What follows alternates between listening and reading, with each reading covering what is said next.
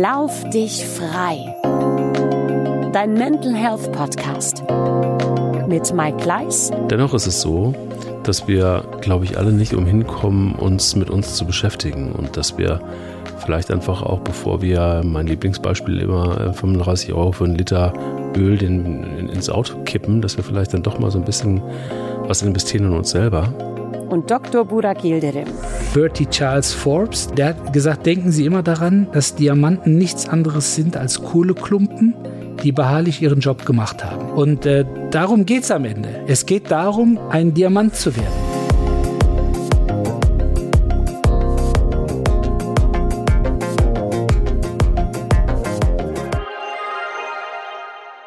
Wenn man mit einem Arzt, mit einem so renommierten Arzt wie Dr. Borak Yildirim einen Podcast macht, dann kommt man irgendwann in so Prozesse, so dass man dann auch ein weißes T-Shirt anzieht, so wie er heute, so damit ich einmal so das Gefühl habe, wie das so ist, wenn man da irgendwie so als Arzt an Menschen romantiert.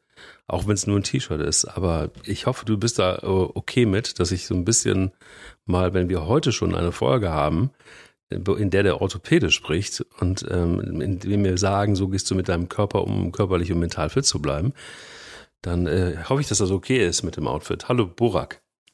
Hallo Mike. Ja, der, ist der Spruch, Kleider macht, machen Leute, kommt ja nicht von, man kommt ja nicht von ungefähr. Guter Konter. Also wenn wir jetzt äh, heute auf, auf Ärzte machen wollen, weißes, weißes Shirt, weißes Trikot, wie ich immer ja. gesagt habe. In mhm. der Praxis tragen wir das weiße Trikot.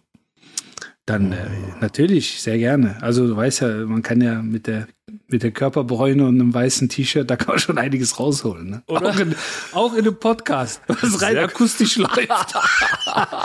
Aber man kann sich das einfach vorstellen. Die beiden, ja. die beiden von Total. Podcast um die Ecke. Voll, mit, so mit äh, weißen Shirts. Mit angegrauten Bärten, dunklen ja, Haaren, aber immer total. noch gut gebräunt. Man könnte meinen, ein bisschen Badesüdländer. Ja und, äh, und, und, und reden klug über, was ist eigentlich Auto, was, hat, was kann der Orthopäde denn dazu beitragen zur körperlichen und mentalen Gesundheit. Da bin ich sehr drauf gespannt, aber erzähl uns doch ein bisschen was ich von auch. deinem. Was? Also, du auch? Ich auch. Ich auch. Ich bin auch gespannt, was ich da aus dem, aus dem Hütchen ziehe. Ja. Bevor wir das tun, ähm, verrätst du uns deinen Mental Health Moment der Woche? Ja, gerne, sehr gerne. Äh, der hat mich äh, irgendwie mit einer Wucht getroffen, die ich gar nicht erwartet hätte. Mm. Äh, wird ein bisschen spirituell vielleicht. Ja. Ich hatte einen Kunden, der hatte so ein paar Themen. Schulter tat ihm weh, Handgelenk, Rücken, hatte so ein bisschen gezüchtet, gesammelt und hat sich dann irgendwann gedacht, so jetzt gehe ich mal zum, zum, äh, zum Doc.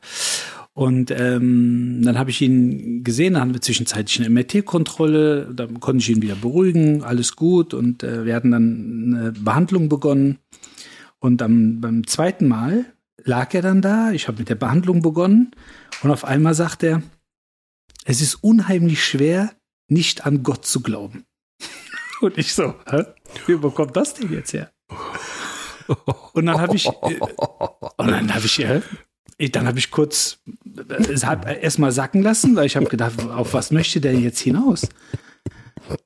Und habe das erstmal auch unkommentiert gelassen und dann da sagte er wieder, sagte er, es ist wirklich, es ist unheimlich schwer, nicht an Gott zu glauben. Mhm. Und dann hatte ich natürlich schon das Gefühl, er möchte über irgendwas sprechen oder er möchte äh, erklären, was er damit meint. Und, Na, ja. Und äh, jetzt ist ja so, ähm, ich meine, wir wollen hier jetzt keinen äh, religiösen Stammtisch aufmachen. Ne? Das ist, äh, wie ich finde, auch relativ privat und persönlich. Da muss jeder selber ja, für sich äh, klären. Ich, ich persönlich finde es, finde es schön, für mich privat, persönlich, subjektiv äh, an, äh, an Gott zu glauben. Ähm, aber ich habe diesen Satz in der Form einfach so noch nie gehört. Äh, auch jetzt äh, in der, in, der, in der Situation, auch in der Praxis, in der beruflichen Situation. Aber was äh, ganz interessant war, und vielleicht ist das auch äh, so ein gewisses Entree für die Folge heute, ähm, er fand er fand es einfach total bemerkenswert, wie er von äh, der ersten Behandlung zur zweiten Behandlung schon Fortschritte erzielt hat. Und ich ihm auch bei, nach der ersten Behandlung schon versucht habe zu erklären, dass äh, wir gewisse Dinge durch Behandlungen im Körper versuchen zu stimulieren oder zu triggern, in Gang zu setzen, dass der Körper anfängt, in diesen Bereichen neu nachzudenken, sich neu zu kalibrieren, zu justieren und gegebenenfalls, das ist ein großer Begriff, aber häufig genutzt, ähm, sich selbst zu heilen. Also dass wir eigentlich nur so ein bisschen äh, versuchen, den Wagen, der so ein bisschen festgesteckt, äh, feststeckt oder nicht ranspringt, anzuschubsen. Und das hat ihn dann dazu animiert, zu sagen, das ist unglaublich, dass das tatsächlich stattfindet und dass da kleine Blutgefäße dann sprießen und auf einmal der Körper anfängt, äh, Entzündungen zu bekämpfen und abzubauen. Und aber dieser große Plan, diese Programmierung, die muss ja von etwas Übermenschlichem äh, sozusagen äh, entwickelt worden sein. Ähm, und wir sind jetzt sozusagen in der in der, in der, in der, oder haben die große Möglichkeit und äh, genießen den Augenblick und äh, können uns an diesem Spektakel der Gesundung erfreuen. Und das fand ich in der Konstellation sehr, ich fand es auch sehr inspirierend, ehrlich gesagt. Das hat mich schon auch irgendwo stimuliert, äh, mental äh, und auch irgendwo im Herzen ähm, weil ich es einfach schön finde, wenn man sich mal mit Dingen auch beschäftigt, die für viele alltäglich sind, ähm, die aber manchmal auch ein bisschen in Vergessenheit geraten, weil wir einfach alle busy sind und wir beschäftigen uns mit vielen Themen, aber ähm, selten, und jetzt spreche ich rein aus meiner Warte, weil ich habe den Kundenkontakt, ich habe die, die Klientel dazu, man beschäftigt sich einfach zu wenig mit dem eigenen Körper und mit den eigenen Systemen. Und ähm, deshalb fand ich diesen Spruch einfach total klasse. Ist vielleicht ganz zu, zu hoch das Regal, in das er gegriffen hat. Also viele mhm. werden ja eventuell sagen, ja, also jetzt kommen sie mal nicht. Ich habe letztens ein Zitat gelesen, äh, in einem Interview bei der Zeit war das, glaube ich, da hieß es, ähm, äh, der äh, Gott aus der Bibel ist eine Erfindung des Menschen ähm, weil in einer gewissen Form so niedergeschrieben. Und äh, also nochmal, ne, für die, die jetzt so jetzt einschalten und denken, das erste, die erste Folge, Lauf dich frei, dein Mental Health Podcast. Also das ist immer noch kein Gottesdienst, den wir gerade abhalten, sondern äh, tatsächlich es geht um es geht um Sport, es geht um Medizin, es geht um äh, mentale Gesundheit und wie wir das alles in einen äh, schönen Honig, Honigtopf werfen können. Ähm, aber ähm, ich fand, ich fand's, äh, ich fand's schön. Ich fand, es war, äh, äh, es war was Besonderes. Es war ein tolles Zitat. Also ich werde den Herrn irgendwie, glaube ich, auch mal zitieren. Äh, unbekannt natürlich. Ich werde äh, das sicherlich mal in der einen oder anderen Thematik mal mit einbauen. Einfach äh, Erfahrungsberichte aus der Praxis. Und ähm, deshalb, das hat mir einfach, mich hat's berührt. Definitiv. Ach, schön. Ich mag mhm. sowas. Also ich finde auch, finde auch, äh, wir können auch mal über Gott sprechen in einer Folge. Warum nicht? Ja, also, bin, ich, bin ich gerne dabei. Also bin, da habe ich ein bisschen was zu erzählen. sehr schöner Moment. Sehr, sehr schöner Moment. Wie war deine äh, Woche?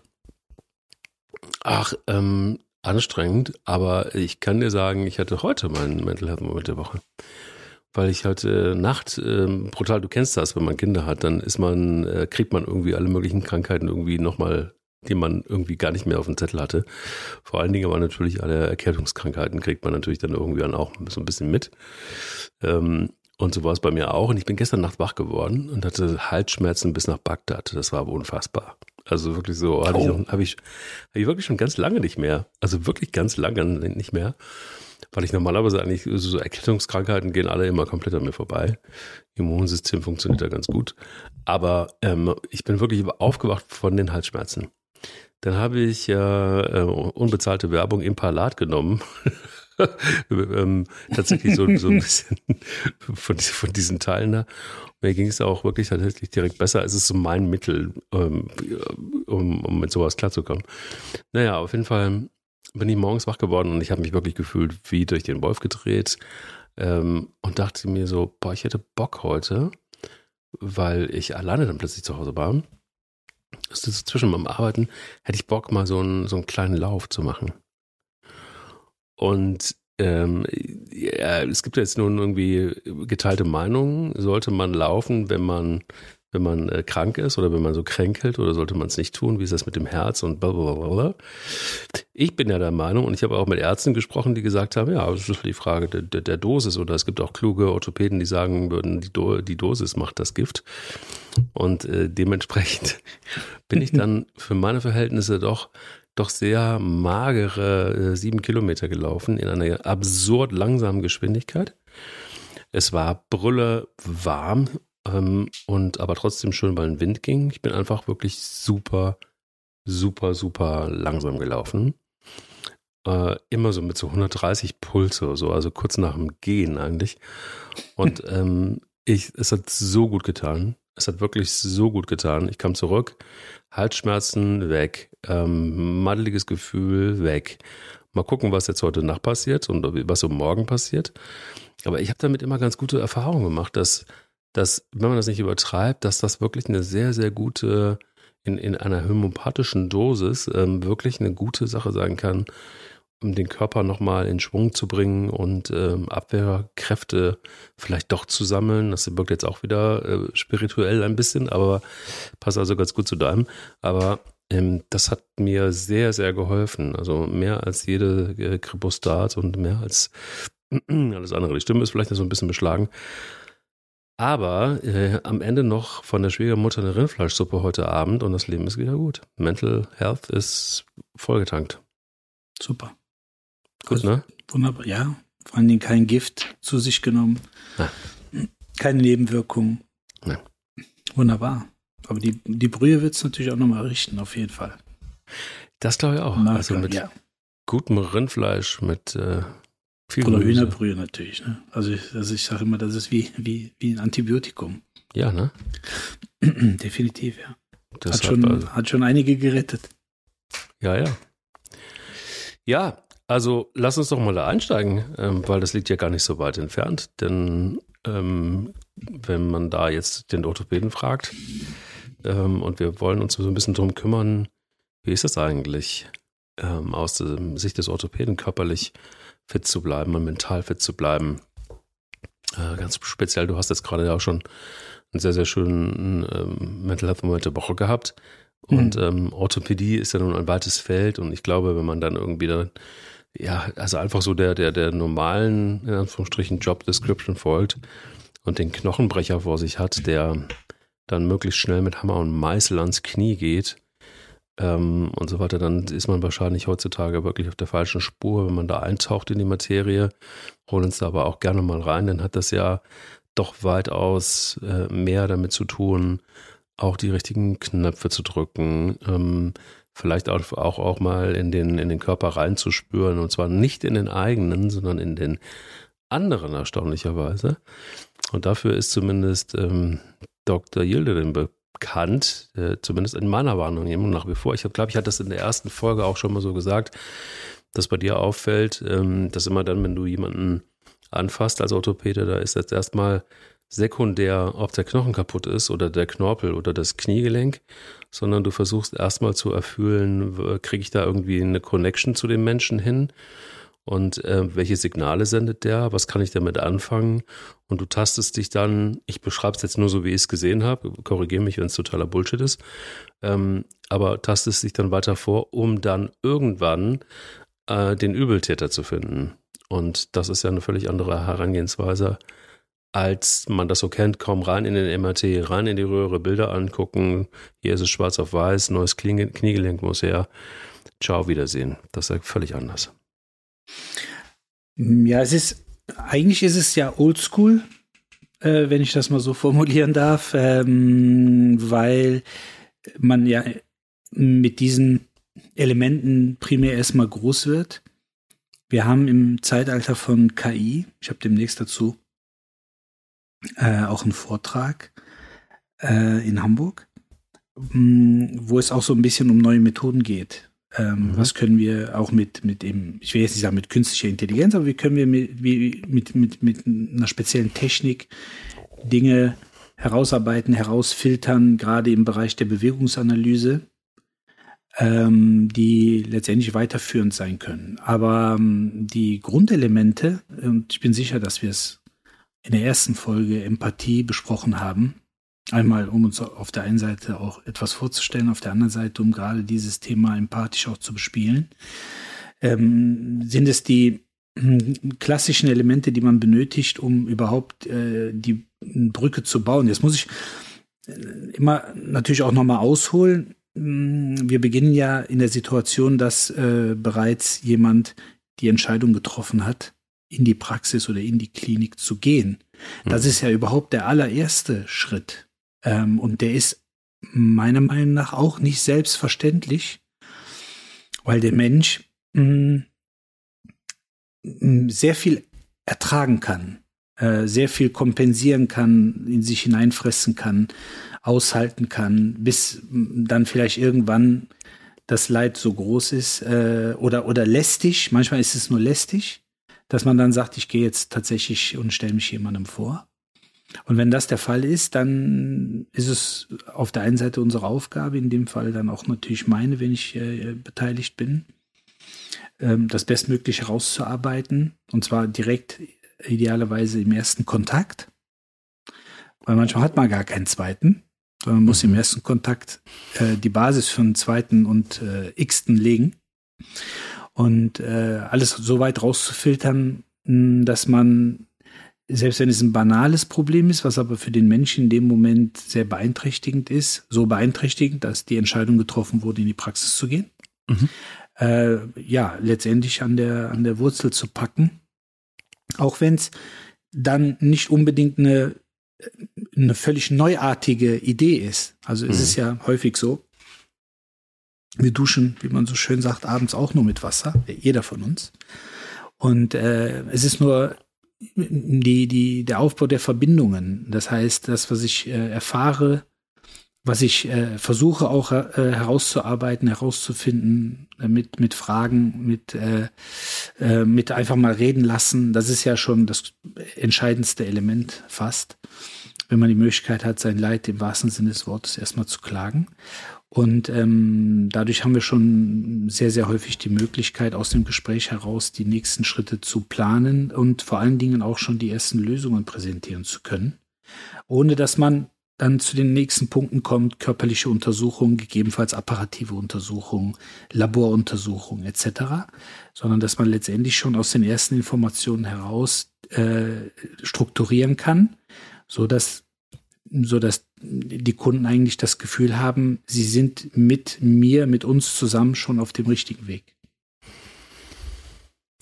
Aber ähm, sag mal ganz kurz, also warum ist es nicht viel öfter so, dass ähm, wenn du den Weg zum Arzt nimmst, ähm, von mir aus auch gerade zum Orthopäden und es geht letztendlich einfach auch um, ja, also wir haben jetzt hier im, im Lauf dich frei den Dein Mental Health Podcast und das hat ja auch was mit Bewegung zu tun. Und wenn wir, wenn wir merken, wir sind in unserer Bewegung eingeschränkt, ob das das Knie ist, ob das der Knöchel ist, ob das irgendwelche Bänder sind, ob das der Rücken ist, was auch immer. Mhm.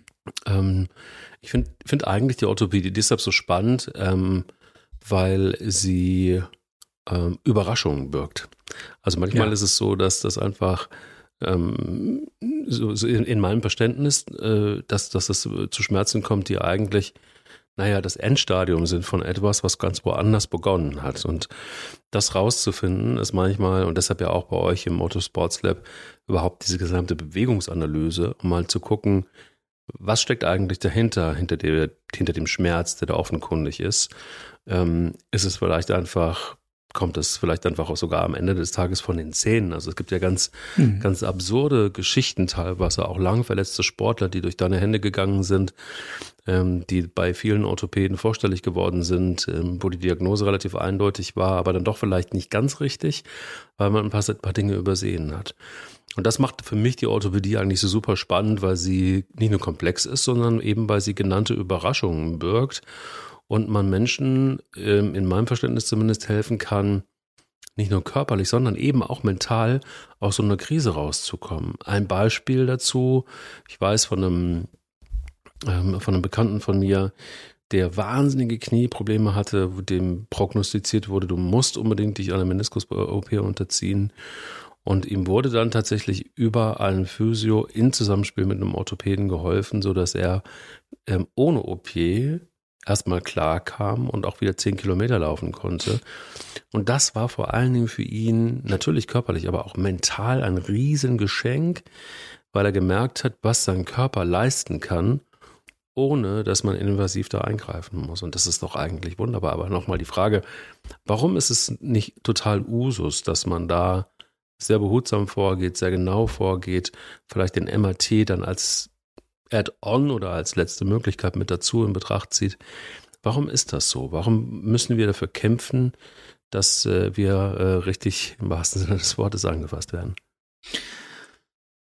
Ja, grundsätzlich ist es ja eine Einstellungssache, äh, wie man seinen Job machen möchte.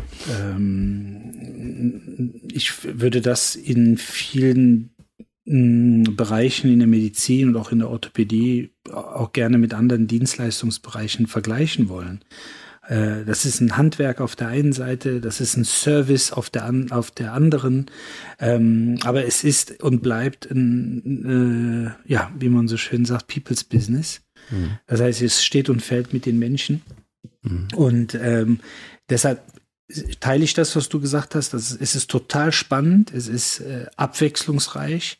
Selbst ähm, wenn man sagt, äh, ich bin ich sag jetzt mal Schulterspezialistin oder ich bin, ich mache nur Füße. Aber selbst da gibt es immer noch mal die Möglichkeit, über den Tellerrand hinauszuschauen, sich noch mal das ein oder andere mit dazuzunehmen. Ähm, aber wir versuchen ähm, das Ganze eben gar nicht so spezialisiert zu betrachten. Im Sinne von, Beispielsweise, du kannst ins Otto Sports Lab oder du kannst zum Dr. Yildirim von mir aus in dem Fall, wenn du eine Bewegungsanalyse brauchst. Sondern das ist ja, deshalb bin ich äh, dankbar, dass du vorhin das MRT als Add-on oder letzte Option bezeichnet hast. Egal wann man ein Untersuchungswerkzeug einsetzt, ob das die, ich finde, ein Untersuchungswerkzeug ist alleine schon die sogenannte Anamnese, das heißt das Gespräch. Ja. Klar. Ist meiner Meinung nach schon das erste und mitunter auch fast das entscheidendste ähm, Untersuchungswerkzeug, weil man ja auch eine Nähe aufbaut, ein, ein, ja, eine Vertrauensbasis ähm, aufbaut, die man erstmal per se grundauf entgegengebracht bekommt. Einfach, ich gehe zum Arzt, ich gehe zur Ärztin, die wissen, was sie tun und ich vertraue denen. So, so beginnt ja eigentlich das erste Spektakel. Mhm. Aber wenn es dann zu der ähm, Zusammenkunft kommt, wenn man das erste äh, Meeting in der Praxis hat oder in der Klinik, dann müssen wir uns dieses Vertrauen nochmal erarbeiten. Also wir müssen uns das, wir müssen uns das nochmal erkämpfen und bestätigen vielleicht auch nur. Ähm, und das geht nur übers Gespräch. Und dann fängt letztendlich die ganze Klaviatur an. Der eine sagt, ich brauche keine, ich brauche keinen Ultraschall. Ich brauche keine Bewegungsanalyse, ich brauche keine Blutwerte, ich brauche kein MRT, ich brauche nur meine Hände. Ähm, und dann finde ich die Störfelder. Ich glaube, ähm, dass das in vielen Bereichen geht. Das mache ich auch sehr gerne. Also gerade so der Klassiker, wenn man irgendwo sitzt und einer sagt, ja, ich habe hier was, kannst du mal fühlen. Ja, da habe ich kein MRT oder Röntgen oder Sono oder eine Bewegungsanalyse. Da muss ich zwei, drei, vier, fünf, sechs Griffe machen und muss idealerweise zumindest jetzt nicht äh, gestempelt und notariell beglaubigt eine Stellungnahme abgeben, aber mhm. es wäre schon gut, wenn ich irgendwie zumindest die Richtung vorgeben könnte. Und deshalb mag ich das auch sehr. Aber auf der anderen Seite wäre es auch schade, wenn man sich äh, den technischen Möglichkeiten entzieht, weil wir gewisse Dinge einfach mit unseren fünf Sinnen nicht ergreifen können. Ähm, ich kann letztendlich einen, eine, eine Spannungsveränderung in einem Muskel bei 12 kmh auf dem Laufband, die kann ich nicht auf der Pritsche ertasten. Das geht einfach nicht. Also wenn das jemand kann, möge er bitte schreiben. Wir haben eine E-Mail-Adresse und dann schaue ich mir das gerne an. Ich kann das nicht. So. Ich weiß aber, wie es in Anführungsstrichen ertasten oder besser gesagt ähm, visuell ähm, sichtbar machen kann. So, warum soll ich mich dessen verwehren? Genauso, früher hat man immer klassisch gesagt, wenn das Knie weh tat, oh, wissen Sie was, da gucken wir einfach mal rein. Das bedeutete, dass operiert wurde. Ja. Also, ne, wir gucken, ne, zwei kleine Schnitte, fünf Millimeter innen, außen, von der einen Seite mit der Kamera, von der anderen Seite mit dem Nagelknipser und dann gucken wir uns da mal um und irgendwas werden wir schon finden. Ich sage immer, das ist schön, das kann man so machen, aber heute kann man auch ins Knie reingucken, aber mittels MRT. Das ist auch eine Form der künstlichen Intelligenz. Aber dann hört das Denken ja nicht auf. Also das heißt, ich bekomme ein Ergebnis, ein virtuelles Ergebnis und muss das in einen klinischen Kontext bringen. Und alles, was ich jetzt so ausgeführt habe, äh, ist natürlich ähm, unfassbar eng mit dem Faktor Zeit verknüpft. Auch das hatten wir in der ersten Folge. Diejenigen, die sie nicht gehört haben, meiner Meinung nach jetzt schon ein Klassiker. Empathie, Folge 1. Sollte man sich auf jeden Fall geben. Ähm, aber genau das ist eigentlich der entscheidende Punkt, den wir in der Medizin, die einen werden sagen, nicht haben. Die anderen werden sagen, und zu der Gruppe gehöre, gehöre ich übrigens, die das sagen, die wir uns nicht nehmen wollen. So, jetzt kommt wieder die andere Gruppe, die sagt, nein, die haben wir nicht, weil wenn wir, wenn äh, wir sie uns nehmen würden, dann würden wir wirtschaftlich leiden. Und das ist etwas, wo sich natürlich permanent eigentlich die Katze in den eigenen Schwanz beißt, was wir auch nie lösen werden, wenn das so weitergeht wie bisher. Das Einzige, was man für sich festhalten muss, ist, wie möchte ich praktizieren? Punkt. Also mhm. letztendlich ist das die Entscheidung, die man für sich treffen muss. Wenn man das Ganze dann auch noch in einer in ein Format packen kann, wo am Ende des Tages dann auch noch die Mitarbeiter bezahlt werden, die Räume bezahlt werden, die äh, Energiekosten und sonstigen Nebenkosten und dann bleibt noch was über, was ausreicht, um seinen Lebensabend oder auch den Lebenstag bestreiten zu können, finde ich, dann kann der Job eben sehr viel Spaß machen und sehr abwechslungsreich sein, ähm, dass wir die Situation in Deutschland haben mit Kassenwesen, also gesetzliche Krankenkasse versus Privatversicherung. Das ist äh, sicherlich so, was man stehen lassen muss. Aber wir haben das in einem anderen Zusammenhang, nämlich in der Folge Nahrungsergänzungsmittel, auch beleuchtet, dass der sekundäre Gesundheitsmarkt also der Markt, der ohne Rezepte läuft, sondern wo die Menschen aus eigener Tasche sekundäre medizinische Versorgung bezahlen, im zwei- bis dreistelligen Milliardenbereich liegt. Mit anderen Worten, ich für mich muss entscheiden, wie möchte ich praktizieren und bin ich in der Kategorie, wie ich praktizieren möchte, so interessant, und so kompetent, dass es sich rumspricht und am Ende des Tages äh, auch das braucht jeder fürs Leben, was abwirft. Aber mhm. ich sehe, es ist halt so, ich habe das, äh, ich glaube, äh, am Wochenende einmal gepostet ähm, von einem ehemaligen Mönch, der in einem Podcast war und gesagt hat, wir sind dafür geboren zu dienen. Das ist, das hört sich sehr komisch an. Also es hört sich so an wie ja, unterwürfig ne? sein. Mhm. Ja, nein, theatralisch und unterwürfig sein. So nach dem Motto, ja, ich, ich diene, du bist mein Diener oder sowas in der Art. Aber das ist nicht, das ist nicht damit gemeint. Ne? Es war, es war, ähm, der Begriff hieß to serve im serve. Englischen. Mhm. So, und dann kommen wir wieder to serve service. Ne? So, und wenn ich es am Ende. Das ist ein Dienst. Richtig. Etwas, und so kommen wir zum Thema Dienstleistung. Das heißt, am Ende des Tages ist meine Pflicht, ähm, so gut wie möglich auf meinen Kunden einzugehen. Ich habe das auch, glaube ich, in der ersten Folge schon gesagt. Deshalb nennen wir unsere Kunden Kunden und nicht Patienten.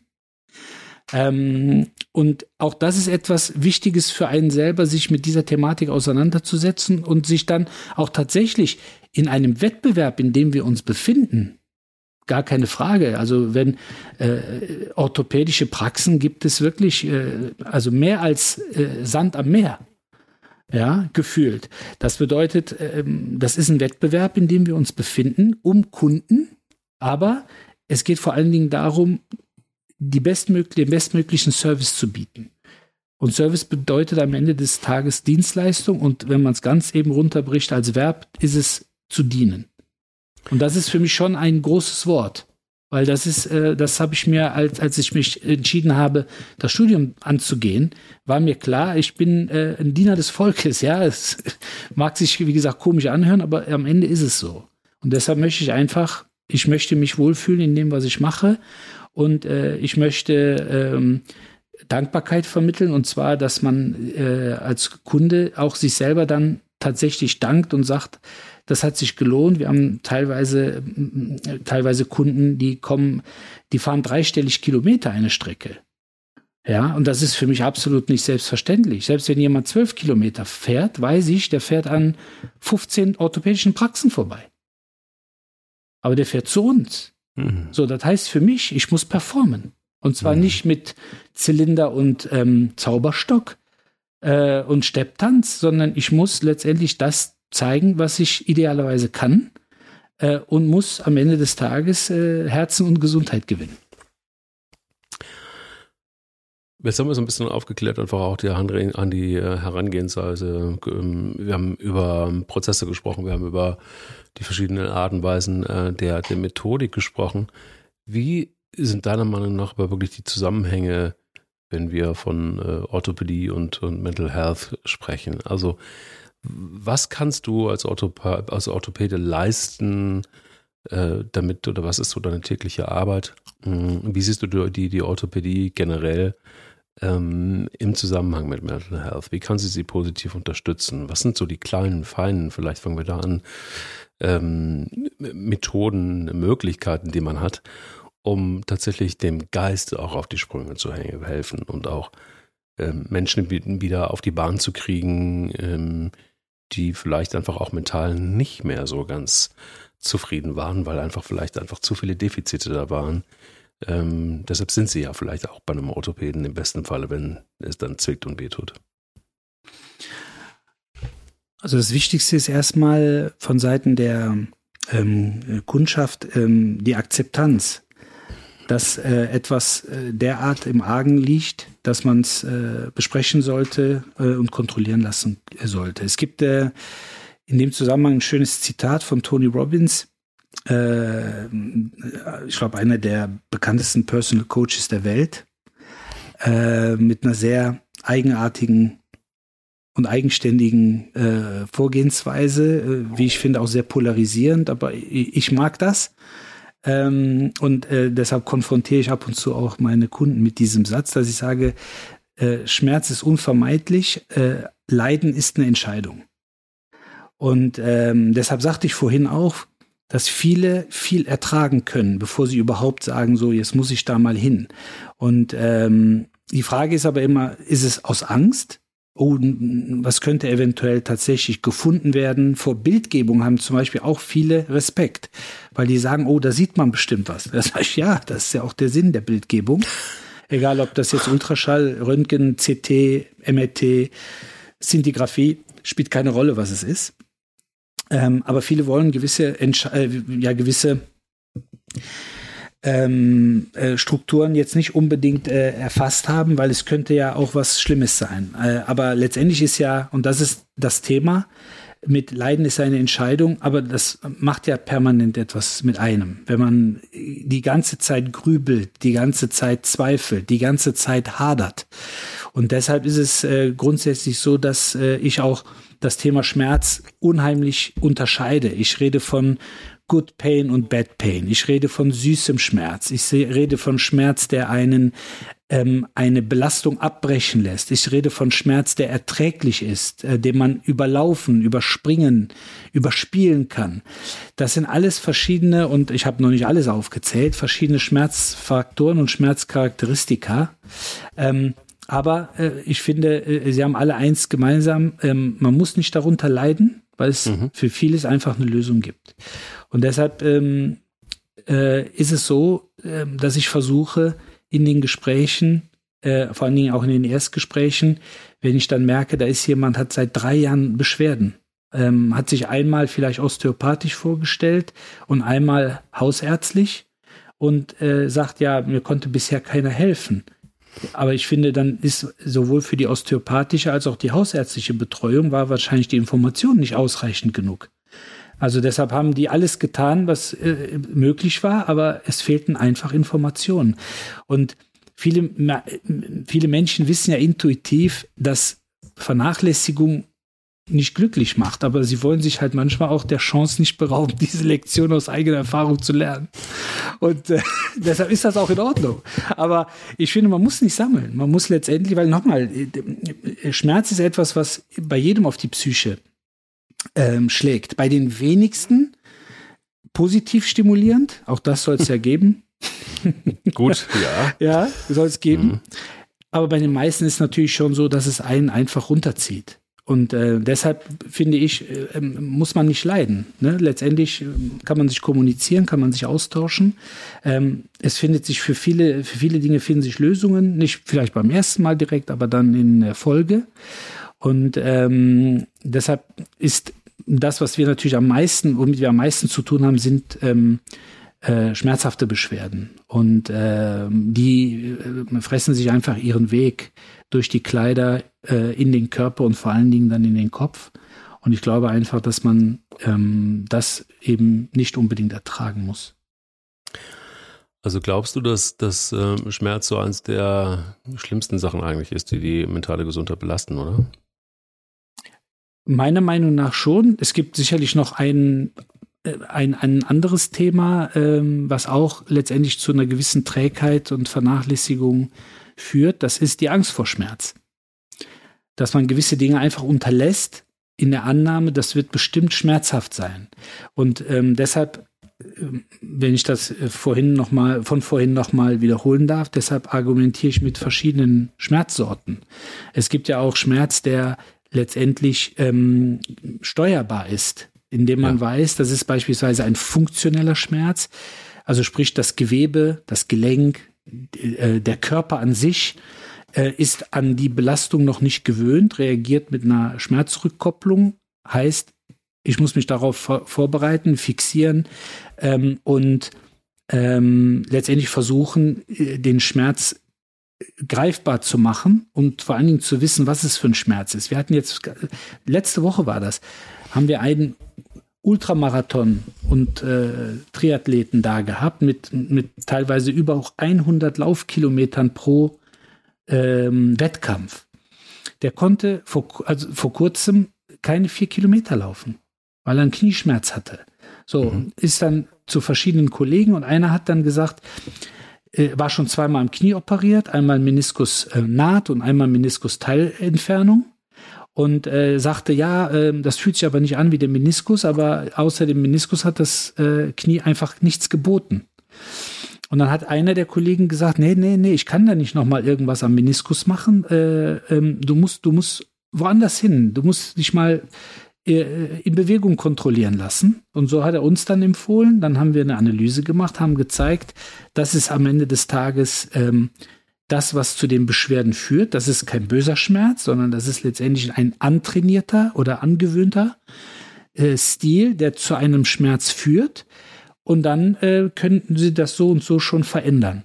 Und dann ist er hingegangen und hat äh, im Selbstversuch einfach nur das Knie versucht mit einem Kinesiotape so zu tapen, wie er es für sich aus der Analyse äh, als Quickstep verstanden hat und sagte, ich konnte danach zwölf Kilometer laufen ohne Schmerzen.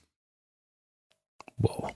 Genau. Und also wir haben, also hört sich jetzt komisch an, wir haben ja therapeutisch Viele werden jetzt natürlich sagen, doch, doch, ihr seid ja in seinen Kopf eingedrungen. Das ist auch eine Form der Therapie, ja selbstverständlich.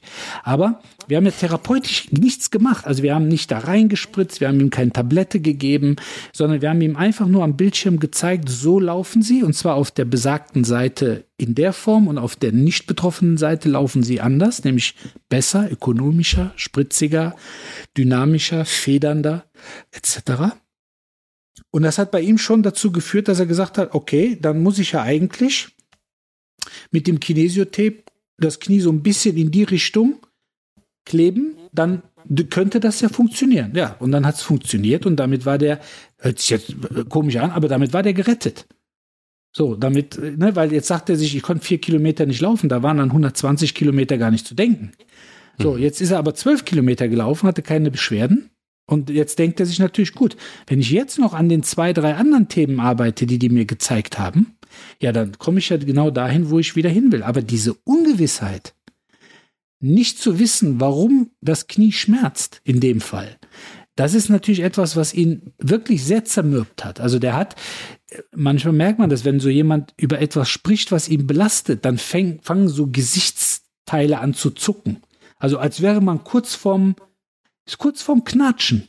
So möchte ich es fast sagen.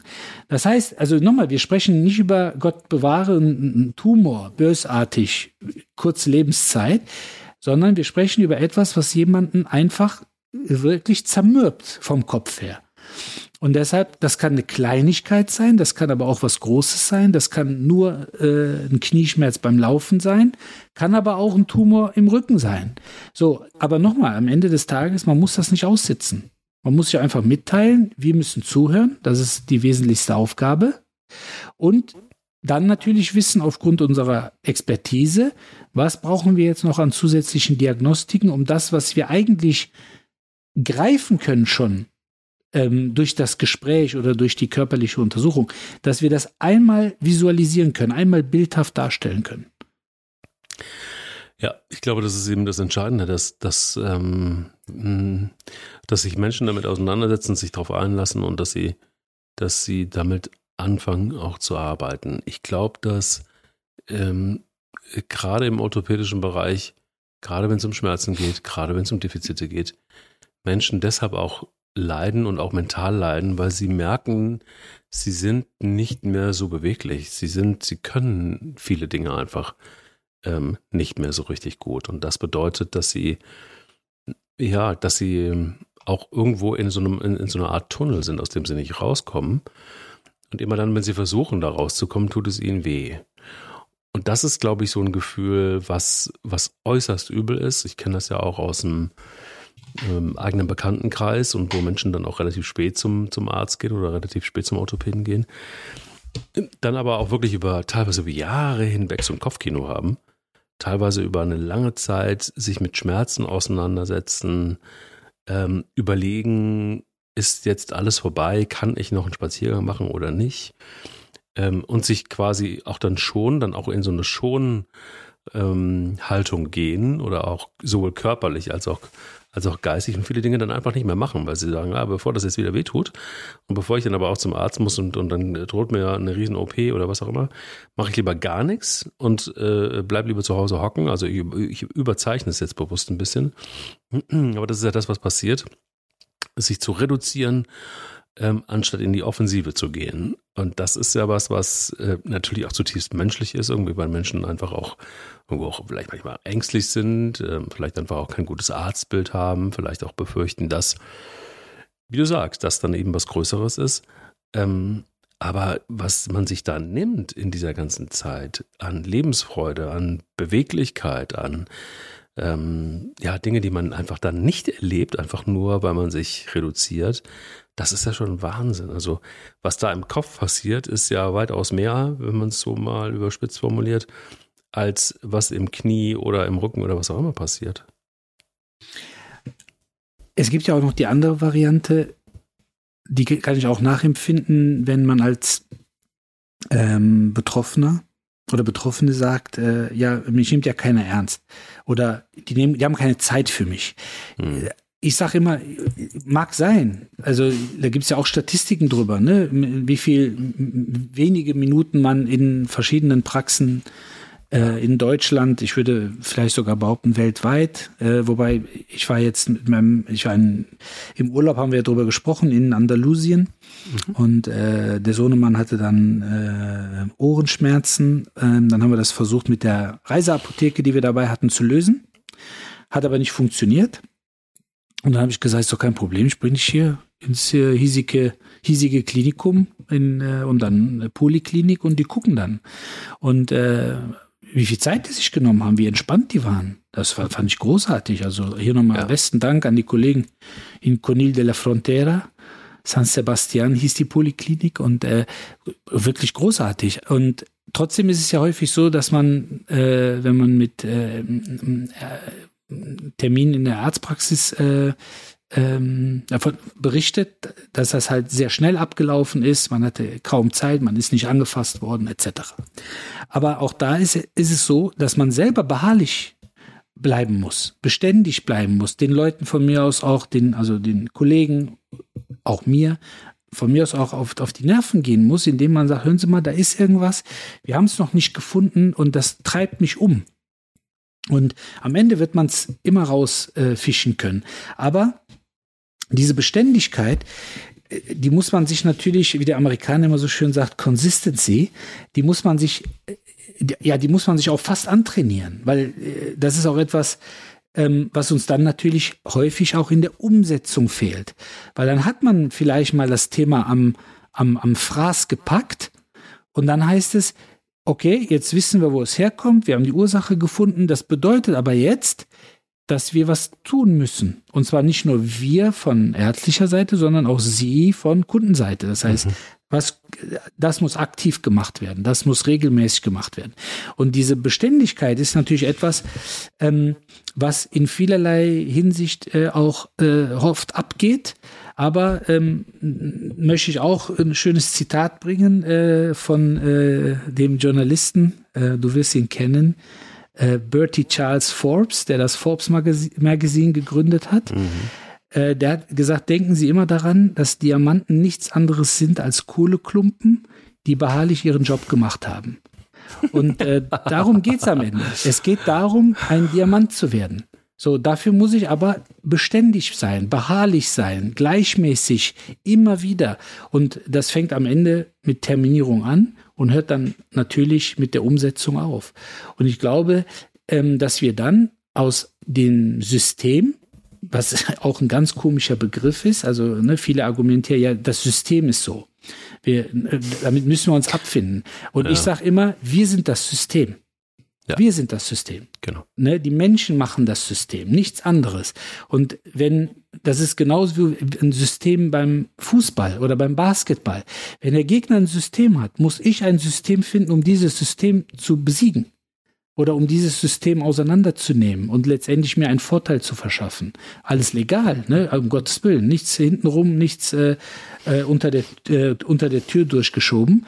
Aber das sind alles so Dinge, wo ich halt denke, ähm, Beharrlichkeit äh, können wir uns alle ähm, ruhig immer mal wieder unters ähm, Weihnachtsbäumchen legen. Finde ich ein sehr schönes Schlusswort erstmal und ähm, gab so ein paar wirklich wichtige Sätze jetzt einfach für mich, zumindest in diesem Podcast.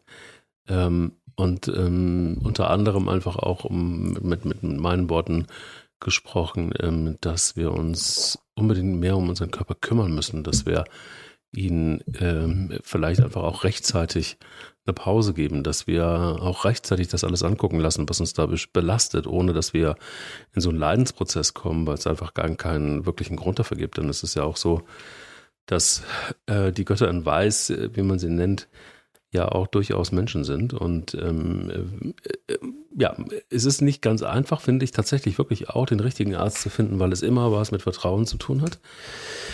Und ähm, äh, du hast auch was angesprochen, nämlich die ähm, bisschen auch Zweiklassengesellschaft, wenn du auf der einen Seite privat und, und gesetzlich noch hast. Dennoch ist es so, dass wir, glaube ich, alle nicht umhin kommen, uns mit uns zu beschäftigen und dass wir vielleicht einfach auch, bevor wir, mein Lieblingsbeispiel immer 35 äh, Euro für einen Liter Öl den, in, ins Auto kippen, dass wir vielleicht dann doch mal so ein bisschen was investieren in uns selber ähm, das äh, kann für unsere mentale Gesundheit ja wahnsinnig wertvoll sein. Wahnsinnig wertvoll sein, wenn du dir überlegst, würde, ich kenne ja nun ein Familienmitglied, ähm, äh, du hast es selber mitgekriegt, das über so eine lange Zeit irgendwie leidet einfach und sich Sorgen macht und überlegt, so kann ich denn jemals wieder gehen und laufen und bababababa. So mit, mit einer kurzen ähm, äh, Geschichte äh, angucken lassen, kann man das Ganze schon ja verändern, abkürzen, was auch immer wäre jetzt zu einfach zu sagen, Leute, geht zum Arzt, aber es ist, glaube ich, einfach schon so, dass man, ähm, wenn es nur dieser Satz ist aus diesem Podcast, nämlich, dass wir uns einfach um uns kümmern, mehr um unseren Körper, auf die Signale hören, rechtzeitig sich darum zu kümmern oder damit auseinanderzusetzen, dann sind wir vielleicht einen kleinen Schritt weiter. Was denkst du? Mit Sicherheit sind wir einen kleinen Schritt weiter und die großen Schritte, die folgen dann ja auch mit der medizinischen Weiterentwicklung, weil das ist ja etwas, äh, wo man sich wirklich auch jeden Abend, auch wenn man sich mal mit der ein oder anderen Sorge beschäftigt und grübelt, äh, immer wieder neu trösten kann. Die Medizin macht unfassbare Fortschritte unfassbare. Mhm. Ne? Also es ploppen mittlerweile, das geht leider unter. Also ich, ich äh, möchte das fast eigentlich jedes Mal so ein bisschen einrahmen, und äh, äh ja immer wieder äh, äh, am liebsten so durch einen Nachrichtenticker laufen lassen, wenn dann einfach ja in Australien wieder zwei HIV-Erkrankte geheilt und in USA acht HIV-Erkrankte geheilt. Nur mal um diesen, in diesem Bereich zu bleiben. Wenn man in den 90er HIV gehabt hat, dann hat man sich im Grunde schon fast lebendig begraben lassen, so vom mhm. Gefühl her. Und jetzt werden die Leute geheilt. Also nicht nur, dass man den, das HIV ähm, oder das HIV-Virus sozusagen äh, unter Kontrolle hat, sondern dass man von Heilung sprechen kann. Mhm. Und äh, da, allein das ist schon äh, wunderbar, sich wirklich jeden, jeden äh, Abend dahin zu hocken und zu sagen, ja, das geht mir die ganze Zeit durch den Kopf, aber die werden bestimmt irgendwas dafür und dagegen und äh, so weiter entwickeln in der Zukunft. Und das ist auch der Fall. Ich habe vor kurzem, das werde ich auch einbauen in den Vortrag in äh, Hamburg, ähm, da ist eine junge Dame aus Amerika, die hat äh, vor 18 Jahren sehr jung einen Schlaganfall erlitten. Mhm und ist seit diesem Schlaganfall in diesem sogenannten Locked-in-Syndrom. Also letztendlich mehr oder weniger Kommunikation, wenn überhaupt nur mit den Augen. So, und der hat man jetzt äh, quasi so eine Art Platine in das Hirn verpflanzt. Dann wird die sozusagen über diese Platine wird ein Stecker aufgesetzt und dann kann die über einen Avatar nach über 18 Jahren mit ihrem Mann, der immer noch bei ihr ist, das erste Mal über einen Avatar kommunizieren. So, und das ist für mich, da kriege ich Gänsehaut beim Erzählen. Ja, also das ist unvorstellbar sowas. Und nochmal, das ist am Ende des Tages, das ist noch nichts im Vergleich zu dem, über was wir in zehn Jahren, natürlich auch hier auf diesem Kanal, sprechen ja, werden. Das ist unvorstellbar. Und ja. deshalb gibt es am Ende, wie gesagt, keinen Grund, ähm, sich im wahrsten Sinne des Wortes das Hirn zu zermartern, sondern äh, gehen Sie uns, geht uns auf den Sender und Gut. bleibt beharrlich. Besseres Schlusswort kann man nicht finden. Ich danke dir für diese Ausgabe. Und ich gehe dir auch äh, nächste Woche wieder auf den Sack, wenn es heißt, äh, wir kümmern uns nämlich dann um das Thema Wasser. Und ja, was das mit unserer was? mentalen Gesundheit macht und mit unserer was Gesundheit das mit uns insgesamt. Macht. Was das mit uns macht. Eine schöne Woche dir. Bis nächste. Das wünsche ich dir auch, mein Lieber. Bis bald. Bis bald. Lauf dich frei. Dein Mental Health Podcast. Eine Produktion von Goodwill Run. Wir denken Marken neu.